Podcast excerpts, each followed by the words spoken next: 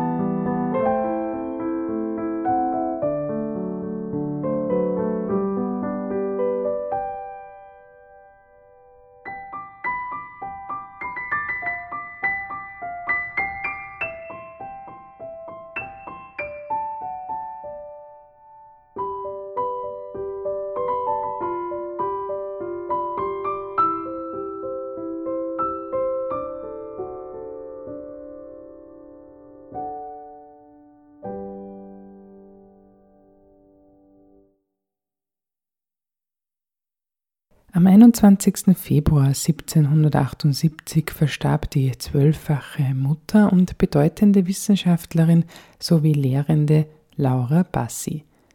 Als Wunderkind unterhielt sich das Mädchen bereits in mehreren Sprachen mit wissenschaftlichen Gelehrten. Mit 22 Jahren erhielt sie den Doktortitel der Naturphilosophie. Ein Jahr später wurde sie die erste Professorin in Europa und lehrte an der Universität Bologna. Ihre Spezialgebiete waren als Physikerin die Mechanik, Hydrodynamik, Pneumatik, Optik und Elektrizität. Echte Gleichberechtigung mit den männlichen Lehrenden bedeutete das aber noch nicht. Anlässlich ihres Todestages hat Radio Korax einen Beitrag gestaltet. Apropos Gedichte. Man hätte gern eins über eine gewisse Senora Laura Bassi. Ein junges Mädchen, das sich als ein Wunder in Philosophie erwiesen hat. Donnerstag nach Ostern wird sie eine öffentliche Disputation halten und einige Tage später den Doktor bekommen und einen Katheter in der Universität. Ebenso ist sie auch in die Akademie der Philosophen aufgenommen worden. Dies ist gewiss eine schöne und einzigartige Sache. Das schrieb der Maler Giampietro Zanotti 1732 aus Bologna, als Laura Bassi dort die Doktorwürde verliehen wird und sie als erste einen Lehrstuhl an einer Universität erhält. Und wie es dazu gekommen ist und was nach diesem Ereignis geschah, erfahrt ihr jetzt. Laura Bassi wird als einziges überlebendes Kind ihrer Eltern am 29. Oktober 1711 in Bologna geboren. Schon früh fällt auf, wie wissensdurstig Laura ist. Ihr Lerneifer soll angeblich zunächst einem Cousin aufgefallen sein, der ihr Latein beibrachte, wie Beate Zeranski erzählt. Die Überlieferung sagt, dass sie von einem Cousin zunächst einmal Lateinunterricht erhielt, weil ihm einfach aufgefallen war, dass dieses Mädchen sehr klug war. Und mit dem Latein eröffnet sich ihr natürlich dann überhaupt erst die gesamte gelehrte Welt der frühen Neuzeit. Das ist sozusagen die Schlüsselqualifikation, so ähnlich wie wenn man heute eben Englisch lernt. Als der Hausarzt Dr. Tacconi, Professor für Philosophie und Medizin, der kranken Mutter Lauras einen Besuch abstattet, überrascht ihn der Intellekt der Tochter so, dass er die Eltern bat, ob er Laura unentgeltlich unterrichten dürfe. Sie hatte zwei fehlerfreie Texte in Französisch und Latein verfasst, Therapieanweisungen für die Mutter, die sie gebeten wurde zu notieren. Die damals Zwölfjährige erhält dann Privatunterricht in Latein und Französisch, aber auch in Naturwissenschaften und Mathematik. Ihre Begabung wird vorerst geheim gehalten, denn wie wir vermutlich alle wissen, war es im 18. Jahrhundert keineswegs einfach als Frau, wenn man etwas wollte, das über ein Familienleben und die Rolle als Hausfrau hinausging.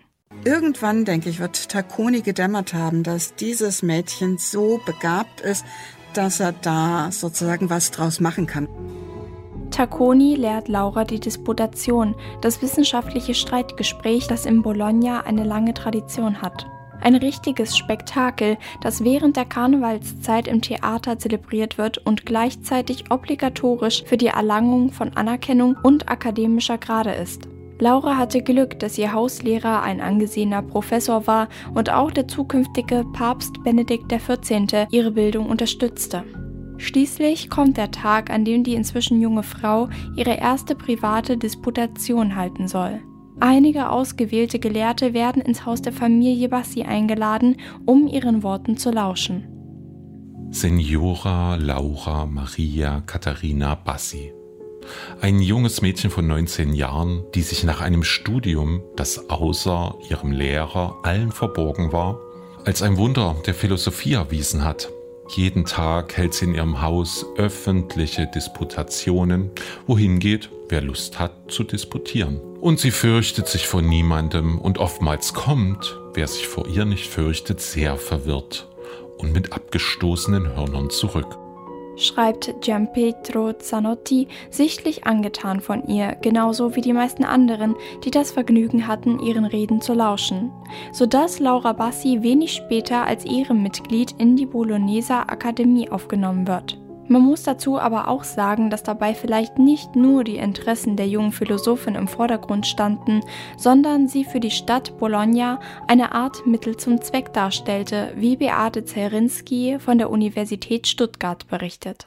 Für Bologna ist Gelehrsamkeit ein wesentlicher Teil der städtischen Identität. Laura Bassi, dieser Inbegriff von universitärer Gelehrsamkeit, der so aufsehenerregend inszeniert wird als junge Frau, ist einfach eine Chance, Bologna als Hort der Gelehrsamkeit wieder auf die Landkarte zu bringen. Man könnte heute sagen, es ist eigentlich eine Markenbotschafterin für Bologna La Dotta. So zieht Laura kurz darauf im Mai 1732 in einem Prunkwagen zum Rathaus, begleitet von nicht weniger als 18 Kutschen. Das muss man sich mal vorstellen. Es war das Ereignis. Im Rathaus angekommen, verteidigte sie ihre Thesen vor den Ältesten des Senats, Gelehrten und dem Erzbischof. Also eine junge Frau vor lauten alten weisen Männern. Die Themen reichten von den vier aristotelischen Ursachen bis hin zur Optik. Mit den Geistlichen streitet sie über Metaphysik und Moralphilosophie, mit den Akademiemitgliedern über die Bewegung von Flüssigkeiten. Laura Bassi wird daraufhin die Doktorwürde verliehen, erkennbar durch Pelzumhang, Ring und Silberreif, die Insignien der Promovierten. Laura Bassi löst 1732 einen unglaublichen Hype aus. Es gibt Presseberichterstattung, übrigens bis ins Ausland.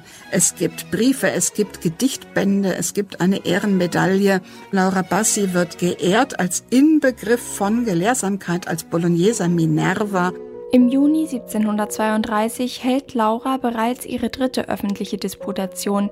Diesmal stellt sie naturphilosophische Betrachtungen über das Wasser an. Ihre Fürsprecher setzen sich für einen Lehrstuhl an der Universität ein, auch wenn sie das erforderliche Mindestalter noch nicht erreicht hat. Und so wird Laura Bassi innerhalb weniger Monate von einem zwar begabten, aber unbekannten Mädchen zu einer der gefeiertsten Persönlichkeiten in ganz Bologna. Sie wird zur ersten Universitätsprofessorin Europas und das im Alter von Anfang 20. Man könnte meinen, das alles wäre erstaunlich fortschrittlich für diese Zeit, und das war es wahrscheinlich auch. Dennoch gab es natürlich trotzdem einige Unterschiede, die wegen ihres Geschlechts gemacht wurden. Zum einen durfte sie nur auf Geheiß der Obrigkeit öffentliche Vorlesungen halten und ist zum anderen gewissermaßen gezwungen, hier und da auf angebliche Unzulänglichkeiten ihres Geschlechts hinzuweisen, um die männlichen Kollegen zufriedenzustellen.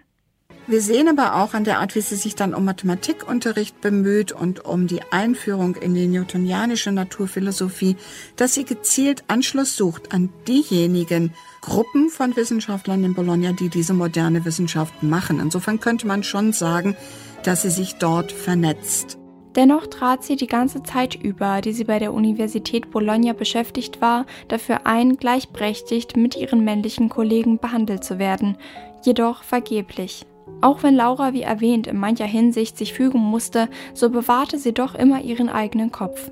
In einem leidenschaftlichen Plädoyer bekennt sie sich zur Erkenntnistheorie John Locke's. Der Mensch möge sich auf seine Sinne verlassen und die Körperwelt erforschen, ohne die Offenbarungsreligion in Frage zu stellen, und auch die spätere Wahl ihres Ehemanns findet nicht gerade Anerkennung. Doch die selbstbewusste Frau ist nicht mehr auf die Gunst der Universität angewiesen. Sie hat genug andere Möglichkeiten. Bei Empfängen, Abendgesellschaften oder im anatomischen Theater ist sie als begabte Rednerin ein gern gesehener Gast. Sie referiert zudem bei sich zu Hause und hat inzwischen auch höhere Mathematik bei Gabriele Manfredi studiert, einem der bedeutendsten italienischen Mathematiker ihrer Zeit. Als Senatssekretär setzt sich dieser mehrfach für sie ein, genauso wie Giovanni Bianchi, Mediziner und Naturwissenschaftler, dem Männer und Frauen, große und kleine Griechen und Barbaren gleich sind, wenn sie nur mit Vernunft reden. Laura Bassi wendet sich in den kommenden Jahren vor allem den Naturwissenschaften zu. Mechanik, Hydrodynamik, Pneumatik, Optik und Elektrizität sind ihre Spezialgebiete. Also kurz gesagt, alles die Dinge, die ich in meiner Schulzeit gehasst habe. Aber die Talente und Interessen sind eben verteilt und das ist gut so. Und egal welches Geschlecht, sollte man diesen natürlich nachgehen dürfen. Damals sollten aber Studien immer mit männlicher Begleitung durchgeführt werden. Und als Lauras Vater starb, stellte sich die Frage nach einem Ehemann. Und so entschied sich Laura 1738, den jungen, mittellosen Mediziner Giuseppe Verratti zu ehelichen. Ja, ich will es mal so ausdrücken, die Begeisterung der Öffentlichkeit hielt sich in Grenzen. Alle waren der Meinung, Laura hätte eine deutlich bessere Partie machen können oder gleich unverheiratet bleiben sollen, damit sie auf ewig als die jungfräuliche Minerva von Bologna gelten konnte. Sie war jedoch auch geistig und moralisch unabhängig und heiratete, wen sie wollte. Schließlich haben meine häuslichen Umstände mich dazu gebracht, meine Meinung zu ändern und mich an diese Entscheidung der Eheschließung zu klammern, bezüglich derer ich in höchstem Maße froh bin, in ihnen einen so besonnenen Gutachter gefunden zu haben, wie sie es sind, da sie nicht dazu fähig sind, sie quasi als totale Absage an jene Studien zu bewerten, zu deren Ausübung ich verpflichtet bin und von denen ich behaupte, dass ich sie auf diesem Wege mit mehr Freiheit ruhig verfolgen kann. Deswegen habe ich eine Person ausgesucht, die dieselbe Straße der Gelehrsamkeit wandelt und von der ich aus langer Erfahrung wusste, dass sie mich nicht davon abbringen würde. Schrieb Laura Bassi an Giovanni Bianchi. Wie in dem Brief schon angedeutet wird, lernt sie Giuseppe Verati bei einer Reihe von Experimenten kennen. Sie respektierte und schätzte ihn, eine damals ungewöhnliche Verbindung gleichberechtigter Partnerinnen, die zusätzlich auch noch von einer innigen Zuneigung geprägt war. Und Bassi heiratet ihn, weil sie, wie sie in einem Brief sagt, überzeugt war, dass er sie nicht hindern würde an ihrer Arbeit und dass sie mit ihm dieselbe Straße der Gelehrsamkeit gemeinsam wandeln würde. Die Briefe, die sind ausgesprochen liebevoll. Also die sind, was für das 18. Jahrhundert, glaube ich, durchaus eher ungewöhnlich ist, wirklich zärtlich umeinander besorgt. Ja, ich denke, das war eine sehr glückliche Ehe. Ich würde mal behaupten, dass diese Art von Verbindung auch heutzutage noch eher selten, aber auf jeden Fall wünschenswert ist. Aus der gemeinsamen Ehe gehen auch acht Kinder hervor, manchen Quellen nachzufolge sogar zwölf, von denen aber nur fünf davon überlebten. Dieser Umstand bedeutete allerdings nicht, dass Laura Bassi über die häuslichen Pflichten ihre wissenschaftliche Arbeit vernachlässigt hätte. Zugegebenermaßen war das aber auch dem kleinen Vermögen zu verdanken, mit dem sie sich nicht nur genügend Personal, sondern auch das für ihre Experimente erforderliche Material leisten konnte. Sie wird zu einer der angesehensten Experimentalphysikerinnen Italiens und empfängt in ihrem Haus regelmäßig führende Wissenschaftler.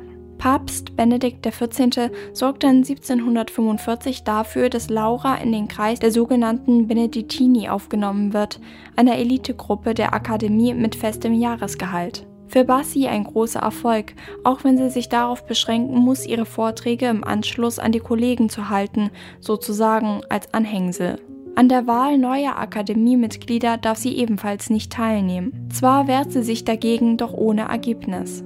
In den 1750er Jahren erteilt sie dann Privatunterricht und erhält eine entsprechende finanzielle Unterstützung, die es ihr ermöglichte, zu Hause Experimente durchzuführen.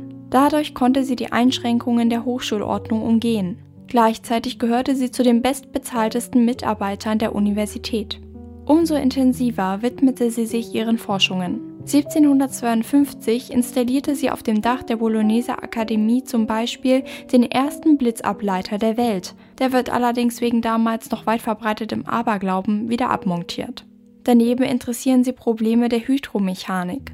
Rein rechnerisch entwickelt sie ein Verfahren, mit dem die Hydrauliker die optimale Größe und Position von Rohröffnungen unter Wasser ermitteln können. Sie hat auch noch alles mögliche andere erforscht, aber ich erspare euch jetzt einfach mal die physikalischen Details. Außerhalb von Bologna in ihrem Landhaus hat sie ein Observatorium eingerichtet, wo sie und Verati in Ruhe experimentieren können. Trotzdem bewirbt sie sich um die Physikprofessur, die 1772 am Bologneser Institut frei wird. Obwohl sie sich von allen am meisten auf diesem Gebiet profiliert hat, zieht sie zunächst niemand in Erwägung. Jahrelang kämpft sie um die Stelle und wird vier Jahre später dann doch noch berufen. Das verdankt sie sowohl ihrer Hartnäckigkeit als auch dem Wohlwollen einiger Kollegen und der Loyalität ihres Mannes, der auf die Professur verzichtet und sich mit der Stellvertreterrolle zufrieden gibt.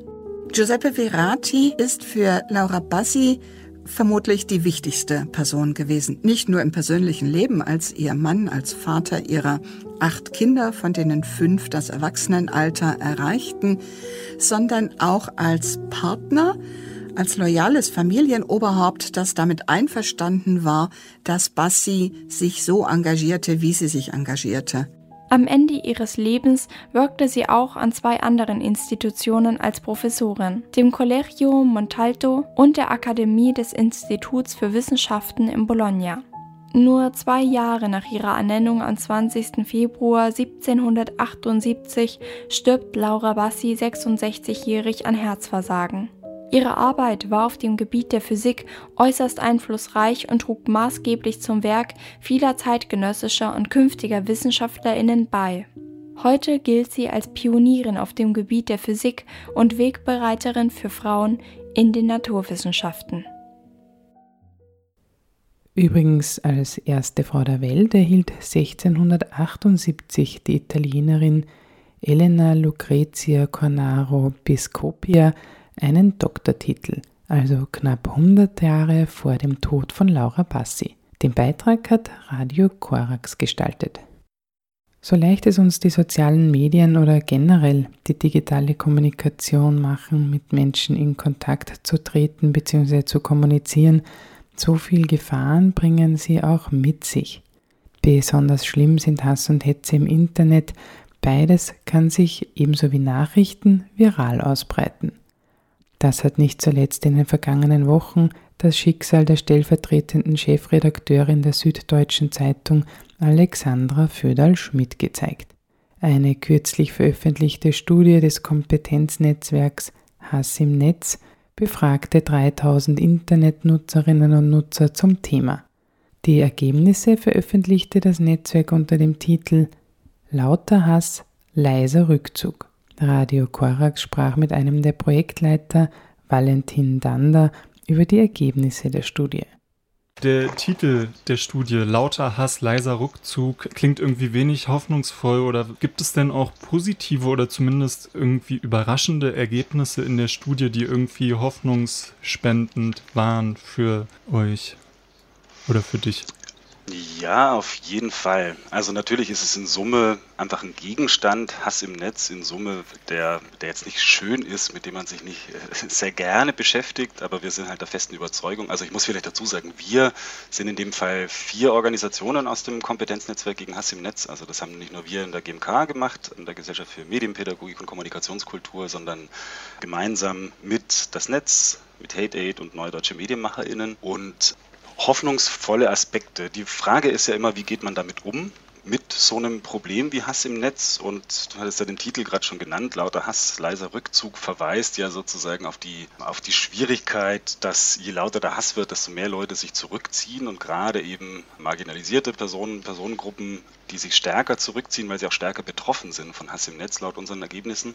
Und zumindest ein Weg damit umzugehen, ist ja tatsächlich auch mit den Plattformen, aber auch mit der Politik sozusagen einmal ins Gespräch zu gehen und andererseits auch eine Verantwortung einzufordern an der Stelle. Und wir hatten eine ganze Reihe von politischen Forderungen auch erfragt bei unseren Studienteilnehmenden.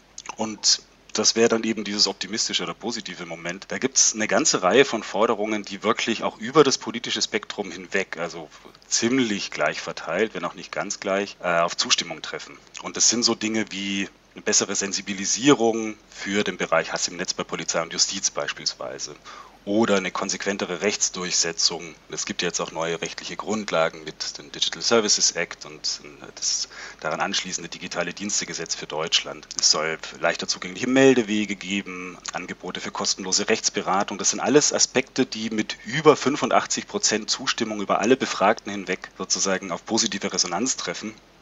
Und das betrifft auch pädagogische Aspekte, Weiterbildung für PädagogInnen, das betrifft Lehrpläne in Schulen und es betrifft die finanzielle Verantwortung von Social-Media-Plattformen, wo immerhin noch 79 Prozent aller Befragten sagen, ja, dieser politischen Forderung stimmen wir zu. Und das sind durchaus Aspekte, die vielleicht auch ein Stück weit überraschend sind, dass es eben so eine breite Zustimmung ist und wie gesagt, dass eben auch die, die Verteilung der Zustimmungsraten über das politische Spektrum hinweg, auch wenn Leute, die sich eher oder ganz links einschätzen, öfter zustimmen, dass dann eine Zustimmung da ist bei allen Leuten. Also, genau, vielleicht ist es ja. eine schöne Idee, mit, mit etwas Optimistischem einzusteigen. Ja, genau. In der Studie beschreibt ihr, dass vor allem junge Menschen äh, Hass im Netz erleben. Wie erklärst du dir das? Ähm, hängt es damit zusammen, dass junge Menschen einfach mehr im Netz unterwegs sind oder auch mit den Orten, wo junge Menschen sich im Netz bewegen? Wahrscheinlich beides. Wir haben ja eine quantitative Studie gemacht, das heißt, über das Warum kann man dann immer nicht so ganz genaue äh, Aussagen treffen, sondern muss eben spekulieren und versuchen, Erkläransätze zu finden. Und zwei davon sind höchstwahrscheinlich, was du auch sagst. Ne? Also wenn ich mich mehr, öfter, regelmäßiger, intensiver im Netz aufhalte auf unterschiedlichen Plattformen, ist die Wahrscheinlichkeit, dass ich Hassbotschaften begegne, entsprechend größer. Und nachdem gerade eben auch junge Menschen, also wir haben ja Menschen ab 16 Jahren befragt, intensivere und, und höhere Nutzungsraten haben, sozusagen, ist das sicher ein, ein Erklärfaktor. Die zweite Sache ist eben, genau auf welchen Plattformen bewegen sich die Leute. Da ist es tatsächlich, das war auch ein Stück weit, ja, vielleicht, also jetzt was X, ehemals Twitter betrifft, nicht unbedingt überraschend, dass da sozusagen sehr viel Hass wahrgenommen wird von den Befragten. Bei den anderen Plattformen also sowas wie TikTok ist da auch noch relativ hoch mit dabei und dann Facebook, Instagram fällt dann schon ein bisschen ab. Telegram hängt wahrscheinlich einfach sehr stark davon ab, welche Channels die Leute nutzen. Das ist dann nochmal stärker vom eigenen Nutzungsverhalten abhängig und sowas wie YouTube, was ja schon auch sehr stark frequentiert genutzt wird, da wird Hass im Netz von unseren Befragten relativ selten wahrgenommen, verhältnismäßig was vielleicht schon auch ein Stück weit überraschend ist. Die Studienautoren von Politics Strategic Research, Lutz Ickstadt und, und Lukas Bernhard, die hatten vermutet, dass das vielleicht tatsächlich damit zusammenhängen könnte, dass bei YouTube viele die Kommentare einfach nicht wahrnehmen, wo sich sozusagen das Gros der Hassbotschaften tummelt, dass das damit zu tun haben könnte. Lässt sich denn irgendwie beobachten, äh, welche Auswirkungen Hass auf junge Menschen gerade auch hat, inwiefern das auch das Verhalten der jungen Menschen im digitalen Raum verändert also vor allem was den Umgang mit Hass im Netz betrifft, das hat uns natürlich interessiert. Ne? Also egal, ob die, ob die Hass im Netz schon mal selber äh, erfahren haben, ob sie betroffen sind oder nicht, wie gehen denn die Leute damit um? Schwerpunktmäßig war aber natürlich schon die, es gibt ja sehr unterschiedliche Strategien damit umzugehen und ähm, einige davon sind absolut probat und, und helfen. Ähm, also sowas wie Nutzer, die Hassbotschaften verbreiten, zu blockieren oder stumm zu schalten, ne? da relativ unmittelbar zu reagieren. Aber es sind auch sehr viel defensive Strategien mit dabei, die für die einzelnen Personen natürlich absolut sinnvoll sind. Also so Dinge wie das Profil auf privat zu stellen oder Profile vielleicht nicht mehr zu nutzen, zu deaktivieren oder zu löschen, nicht mehr auf der Plattform zu posten und so weiter. Also das ist alles sehr nachvollziehbar, dass das individuelle Reaktionen sind auf wahrgenommene Hassbotschaften, egal jetzt eben tatsächlich, ob man selber unmittelbar davon adressiert äh, und betroffen ist oder nicht. Aber in Summe ergibt sich dadurch natürlich ein höchst problematisches Bild und das ist der Aspekt, den wir eigentlich stark in den, in den Vordergrund rücken wollen bei unseren Ergebnissen. Der Untertitel lautet ja, wie Hass im Netz den demokratischen Diskurs bedroht. Und das ist eben so der, der Grundgedanke, den wir in den Ergebnissen stark machen und in der, in der öffentlichen Kommunikation, weil wir das tatsächlich als, als demokratiepolitisch sehr problematisch erachten. Ne? egal ob das jetzt junge oder ältere Menschen sind. Die Frage ist ja eben tatsächlich, okay, wenn sich diejenigen, die stärker von Hass im Netz betroffen sind, und wir sehen eben, das sind insbesondere, also deutlich überdurchschnittlich Menschen mit sichtbarem Migrationshintergrund. Das sind okay, auch PolitikerInnen äh, tatsächlich in der Wahrnehmung der, der NutzerInnen. Das sind auch Menschen mit homo-, bisexueller Orientierung. Und eben junge Frauen sind auch besonders stark betroffen. Wenn sich gerade diese Personengruppen neben anderen stärker aus einem öffentlichen Diskursraum zurückziehen, und ich glaube, wir sind uns wahrscheinlich einig, dass das Internet einfach einer der wichtigsten Debattenräume unserer, unserer Gegenwart ist für die Demokratie und für Meinungsbildung, politische Meinungsbildung. Dann haben wir da ein deutlich verzerrtes Bild. Und dann heißt es, dass dort eben, dann kommen wir wieder zum Titel zurück, ne, der laute Hass sozusagen sichtbarer wird, es so aussieht, als gäbe es da irgendwie Mehrheitsverhältnisse, die aber so eigentlich gar nicht da sind, weil sich viele auf eine Weise zurückziehen, die nicht wahrnehmbar ist. Und sowas können wir mit, mit unserer Studie, glaube ich, ganz gut zeigen.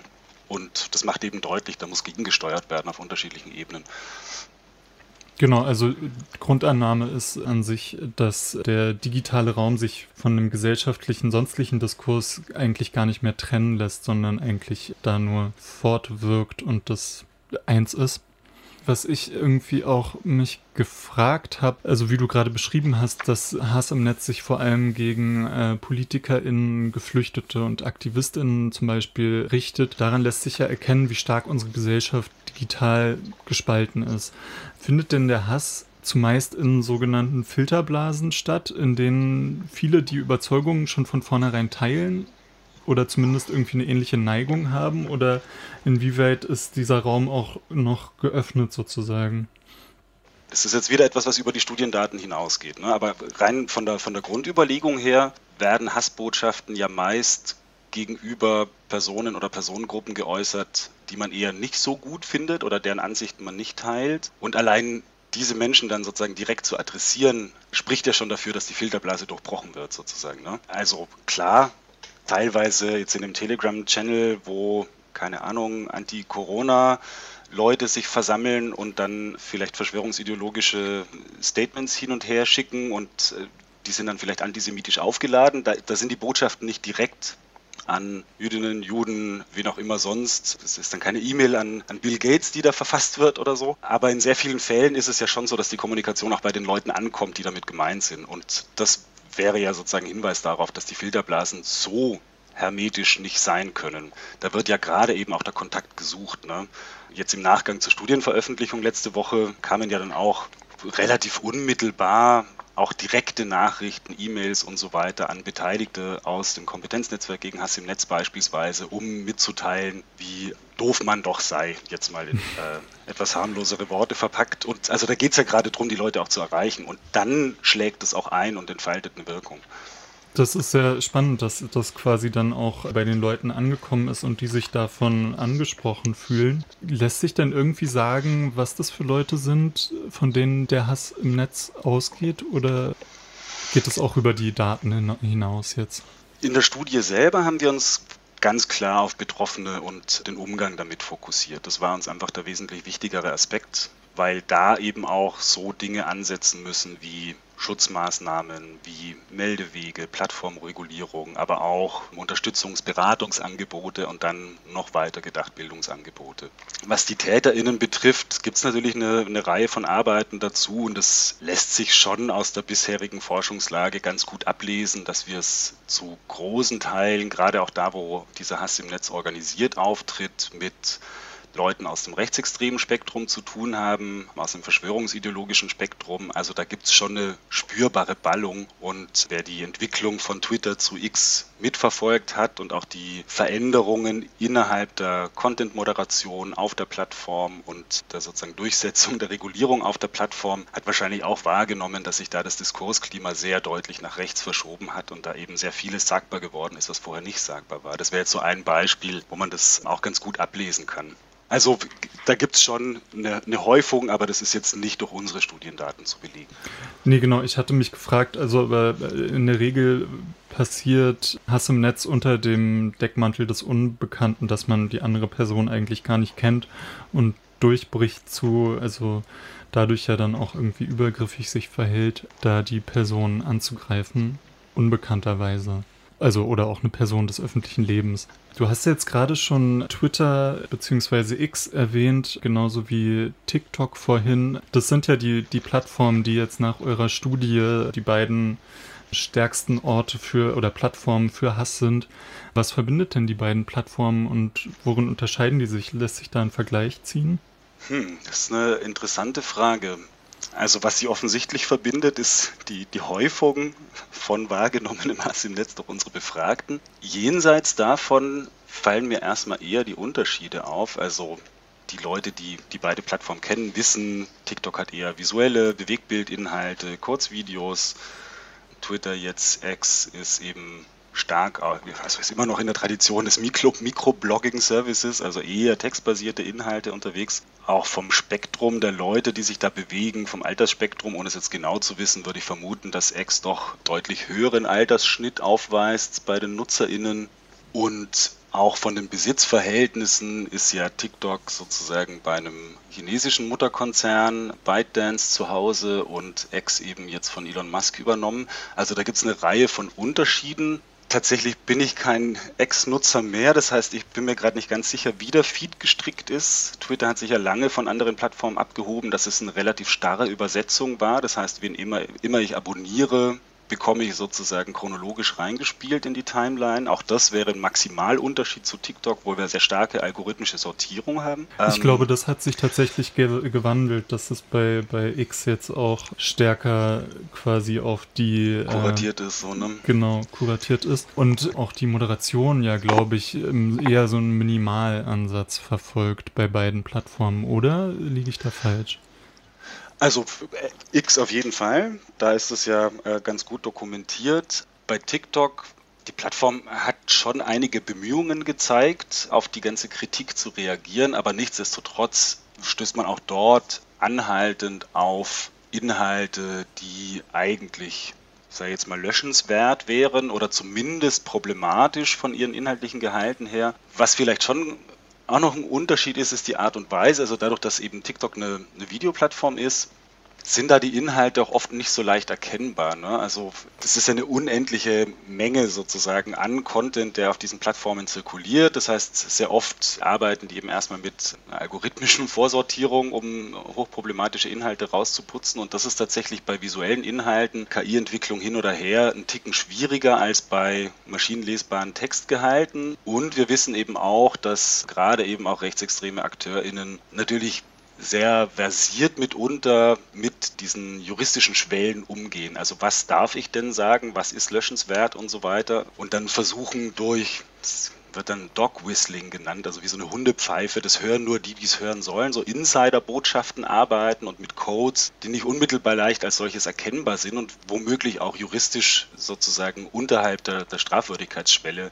zu verorten sind, aber die natürlich trotzdem sozusagen Hassbotschaften verbreiten. Und an so Stellen wird es dann besonders tricky. Das ist wahrscheinlich auch zusätzlich nochmal was, gerade wenn auch jugendkulturelle Codes und so weiter mit reinkommen, was sicher TikTok nochmal stärker auszeichnen dürfte als Ex, wo, glaube ich, auch sehr viel offener kommuniziert wird mitunter und eben explizit verbalsprachlicher. Auf der Webseite gab es ein Zitat von Lisa Paus, wo sie sagt, dass Hass im Netz allgegenwärtig ist und viele Menschen davon abgestoßen oder eingeschüchtert werden, halten sich dann zurück oder schweigen und eben wie du es schon beschrieben hast, dass dadurch die lauten und aggressiven Stimmen mehr wahrgenommen sind. Äh, sie schreibt dann, es bedroht unsere Demokratie, wir können gemeinsam etwas dagegen unternehmen. Was können wir denn deiner Meinung nach für sinnvolle Schritte unternehmen, um unsere Demokratie im Silicon Valley oder auf TikTok zu verteidigen? Eine ganze Reihe von Dingen. Das ist immerhin schon mal gut. Also es gibt durchaus Handlungsoptionen für sehr verschiedene AkteurInnen. Was uns als individuelle UserInnen betrifft, können wir natürlich, wenn wir sowas wahrnehmen, gerade auch Hassbotschaften gegen andere oder so, und wir fühlen uns in der Lage, das zu tun, können wir auch einfach darauf reagieren. Wir können sogenannte Counter-Speech äh, ausüben, also Gegenrede leisten, ähm, Einspruch erheben, unsere Ansichten kundzutun, wenn sie dem widersprechen beispielsweise und sowas zurückweisen. Wenn wir selber betroffen sind, kann man natürlich irgendwie auch sowas wie blockieren und melden. Gerade auch das Melden ist durchaus relevant. Also im Vergleich zu von vor ein paar Jahren hat sich schon einiges getan, was die Reaktionen auch von Strafverfolgungsbehörden betrifft. Und das wären jetzt mal so, so unmittelbare Aspekte. Gleichzeitig braucht es eben eine ganze Reihe von Unterstützungsmaßnahmen, gerade auch für Betroffene. Also genau, das ist ja vorher auch nochmal darauf hingewiesen, ne? die Leute, die am stärksten als Betroffene wahrgenommen werden von unseren Befragten, sind eben tatsächlich Menschen wie PolitikerInnen, Geflüchtete, Aktivisten, Menschen mit Migrationshintergrund und so weiter und so fort. Und das ist eine lange Liste, die sozusagen weiterreicht, äh, was, was gerade auch marginalisierte Personen, Personengruppen betrifft.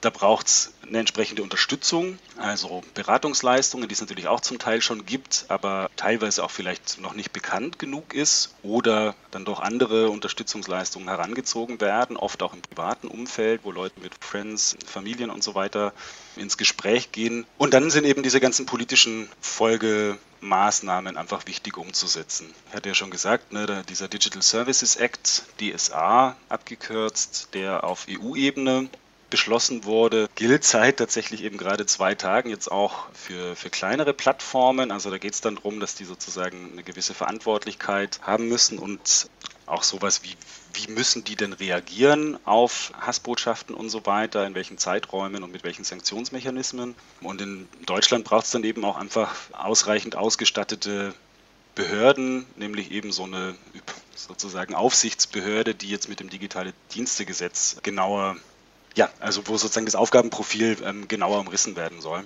Das sind alles Maßnahmen, die, die eine Rolle spielen. Und dann eben gerade aus GMK-Perspektive, ne, mit unserem Blick auf Medienpädagogik, ist natürlich auch klar, wenn wir wollen, dass möglichst viele Leute solche Hassbotschaften gut erkennen können, dass die wissen, wie, wie sich das gestaltet, dass sie ihre Handlungsoptionen auch kennen und so weiter, dann verweist es natürlich auf so Aspekte wie Medienkompetenzförderung. Und eben gerade nicht nur für junge Menschen, auch wenn man die vielleicht am leichtesten erreicht in Bildungsinstitutionen, aber wir wissen einfach, dass in dieses ganze Hassgeschehen Erwachsene auch maßgeblich mit verstrickt sind, als TäterInnen und als Betroffene. Also auch da gilt es, Wege zu finden, die zu erreichen und die sozusagen zu befähigen, einen möglichst kompetenten Umgang damit zu pflegen.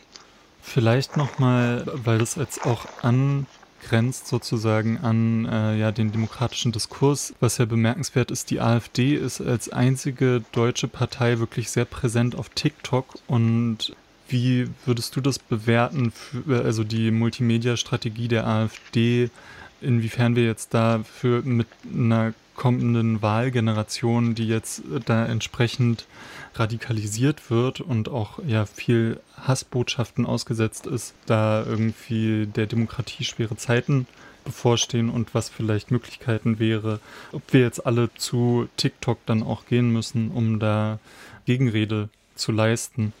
Ja, ist ein äh, guter und wichtiger Punkt. Also auch schon in Zeiten, als Facebook noch die wichtigste Social-Media-Plattform war, kamen relativ schnell Meldungen, dass die AfD aus dem Parteienspektrum in, in der Bundesrepublik Deutschland die aktivste und auch am meisten gefolgteste Partei sei. Das ist eben etwas, was sich jetzt auch auf TikTok wieder abbildet, dass die da sehr aktiv agieren. Und ja, es wurde ja vorher schon gesagt, was Gegenstrategien sind. Eine Frage, die wir auch noch hatten, das vielleicht irgendwie eine ganz interessante Fußnote ist, die Frage Hass im Netz, also sozusagen Zustimmung zu dem Statement, Hass im Netz muss ausgehalten werden, wenn er nicht gegen Gesetze verstößt. Und das ist eben natürlich genau die Krux so ein bisschen. Ne? Also Hass im Netz umfasst solche Dinge wie Volksverhetzung, Beleidigung, Verleumdung und Drohungen und so weiter. Wir sehen das eben tatsächlich ein bisschen weiter. Also das ist sozusagen nicht unbedingt eine juristische Kategorie, die wir da aufmachen. Und wirklich herausfinden, wo diese Grenze liegt, kann man im Prinzip tatsächlich nur, wenn sowas eben juristisch durchdekliniert wird. Also wenn gemeldet wird, wenn was zur Anzeige gebracht wird und dann obliegt es den Strafverfolgungsbehörden zu entscheiden, ob es eben sozusagen strafwürdig ist oder nicht, ob das weiterverfolgt wird oder nicht. Aber gerade eben auch dieses Melden von Hassbotschaften ist, denke ich, ein wichtiger Aspekt. Dokumentiert und gemonitort wird ja auch von zahlreichen Leuten aus einem aktivistischen Spektrum, aus dem journalistischen Spektrum und so weiter. Also das ist sicher auch wichtig, einfach deutlich zu machen, auf welche Art und Weise wird da kommuniziert und dann vielleicht tatsächlich dann auch hier wieder mit Blick auf jüngere Menschen im eigenen Umfeld, aber vielleicht auch irgendwie verwandte, ältere Menschen im Umfeld, denen auch einfach nochmal deutlich zu machen, wie diese Kommunikationsstrategien aussehen. Also dass es eben sehr oft, wie gesagt, so verborgene Botschaften sind oder etwas subtilere Botschaften. Das Spielen mit, mit Codes, die vordergründig vielleicht unproblematisch erscheinen, aber im Hintergrund möglicherweise Anspielungen auf eben tatsächlich hochproblematische Ideologien mit sich führen, bis hin eben zu so NS-Codes und so weiter, die mitunter bedient werden. Und ja, ich meine, ob man sich dann tatsächlich als Privatperson einklinken möchte auf diesen Plattformen, um da aktiv dagegen zu gehen, das ist immer ein schmaler Grad. Also man hat immer das Problem, wenn ich mitverfolgen möchte, was da passiert, dann heißt es, ich muss sozusagen irgendwie auch auf die Accounts klicken, ich muss sie vielleicht auch abonnieren mit irgendeinem Profil und generiere damit gleichzeitig auch Aufmerksamkeit im selben Zuge, wie ich eben Monitoring leiste und dann vielleicht dagegen reagieren kann. Das ist so ein bisschen ist ein zweischneidiges Schwert. Ich glaube, das muss dann jede Person für sich selber entscheiden, auf welche Weise sie da sich einklinken möchte. Es ist aber auf jeden Fall zu erwarten. Wir haben ja eben dieses massive Wahljahr vor uns auf drei unterschiedlichen Ebenen mit Kommunal-, Landes- und, und EU-Wahlen dass der, der, Wahlkampf sehr stark eben und gerade auch auf den Online-Plattformen geführt wird und dass das mitunter sehr hässliche Formen annehmen wird. Um die Klammer zu schließen, ja vorher irgendwie gesagt, wir haben die Zustimmungswerte zu diesem Hass im Netz muss ausgehalten werden, wenn er nicht gegen Gesetze verstößt als Item mit drin und hatten gleichzeitig eben auch die Wahlabsicht, also nach Sonntagsfrage nach Parteien erfragt. Und diesem Statement stimmen tatsächlich mit einem, also deutlich abgehoben von den anderen Parteien, praktisch die Hälfte derer, die sagen, sie würden jetzt die AfD wählen, stimmen diesem Statement zu. Da scheint es also sozusagen eine höhere Toleranzschwelle zu geben, während alle anderen Parteien, die, die abgefragt wurden, also im, im Bundestag sozusagen äh, sitzende Parteien, eben weit weniger als die Hälfte, das sind dann irgendwie 28 Prozent und weniger diesem Statement zustimmen und da eher in die Richtung gehen, dass man das nicht aushalten muss, wenn Hass im Netz nicht gegen Gesetze verstößt. Das vielleicht auch nochmal so als Einschätzung. Ja, wo ja eigentlich auch von der AfD oft am lautesten sich beschwert wird darüber, wenn da irgendwie Gegenrede stattfindet oder eine Kritik geäußert wird. Genau, die ganze Studie lässt sich äh, auf der Webseite des Kompetenznetzwerks Hass im Netz finden unter dem Titel Lauter Hass, leiser Rückzug und da gibt es auch eine sehr schön gestaltete Webseite, die zum Beispiel auch GIFs im Angebot hat. Zu hören war Valentin Dander, Mitautor der Studie Lauter Hass, leiser Rückzug über Hass und Hetze im Internet. Der Link zur Studie befindet sich im heutigen Frosin-Eintrag. Seit 100 Jahren gibt es Zeitzeichen im Radio, also bestimmte Tonabfolgen, die uns eine Uhrzeit signalisieren, zumeist die volle Stunde. Radio Korax hat sich diesen besonderen Zeichen gewidmet und sich auf Tonspurensuche begeben. 5. Februar 1924. Die BBC sendet erstmals in ihrem Programm das Zeitzeichen. Das war eines der ersten Zeitzeichen oder Zeitsignale der Geschichte. Die One O'Clock Gun. Die One O'Clock Gun ist ein historisches Zeitsignal auf Edinburgh Castle und wird Montag bis Samstag um 13 Uhr Ortszeit abgefeuert. Der Ursprung dieser Tradition liegt in der Zeit der Seefahrer. als die Segelschiffe im Firth of Forth, einem Meeresarm an der Ostküste von Schottland, eine exakte Zeitvorgabe brauchten, um ihre Chronometer zu justieren, um so auf hoher See eine präzise Navigation über die Bestimmung der geografischen Länge zu ermöglichen. Bereits 1861 erfand ein schottischer Offizier den sogenannten Zeitball der noch heute auf dem Nelson Monument auf dem Colton Hill in Edinburgh zu sehen ist. Das Herunterfallen des Balles signalisierte den Seeleuten, dass es 13 Uhr sei. Jedoch musste genau zu diesem Zeitpunkt auch jemand zu dem Ball hinsehen, sonst war der Zeitpunkt verpasst. Deshalb wurde im selben Jahr auch der Kanonenschuss mit eingeführt, der ursprünglich von einer 18 Pfund Vorderladerkanone auf der Half Moon Battery abgefeuert wurde. Der Knall des Schusses konnte bis zu 3,2 Kilometer gehört werden. Diese Art des Zeitzeichens ist für uns vielleicht ein wenig abstrakt, da die allerwenigsten von uns um 1861 herum zur See fuhren. Aber viele hatten dennoch Kontakt zu Zeitzeichen oder Signalen. Zum Beispiel, wenn die Kirche in der Nähe läutet. Aber diese Zeitzeichen gab es auch in den Medien, im Hörfunk und später auch im Fernsehprogramm. Dreizehn Uhr. Südwestfunk-Nachrichten.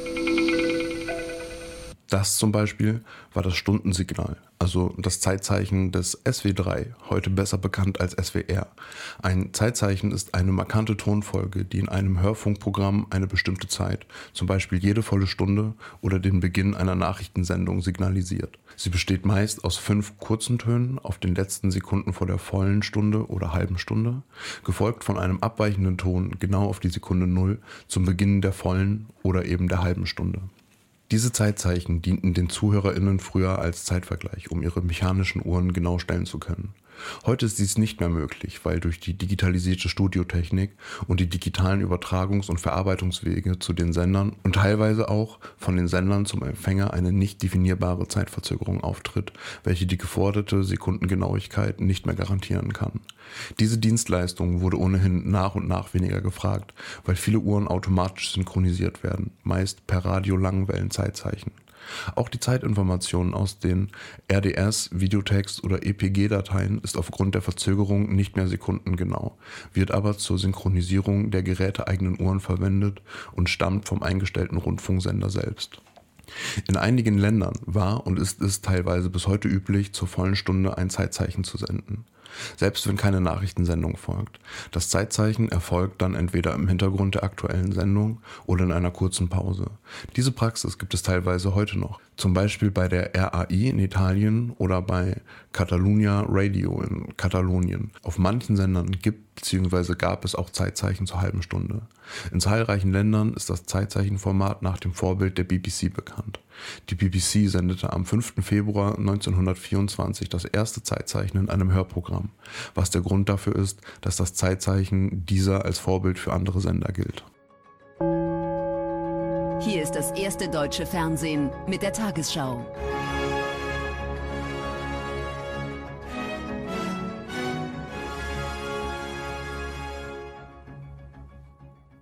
Später wurde dieser Service auch von den Fernsehsendern übernommen, die allerdings nur zu Beginn ihrer Nachrichtensendungen und nicht zu jeder vollen Stunde eine Uhr einblendeten und wie im Radio dazu eine entsprechende Tonfolge sendeten.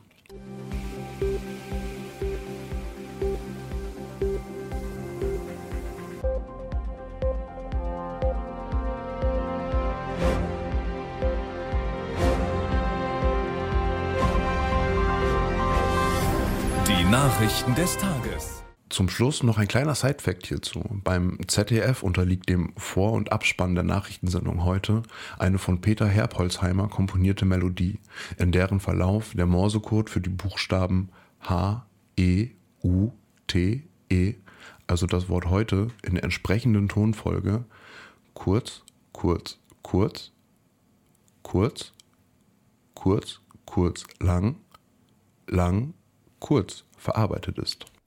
Den Beitrag hat Radio Korax gestaltet. Das war das heutige Infomagazin Frosin mit einem Weltempfänger und CC-Musik von Ninel. Die Sendung zum Nachhören gibt es auf www.fro.at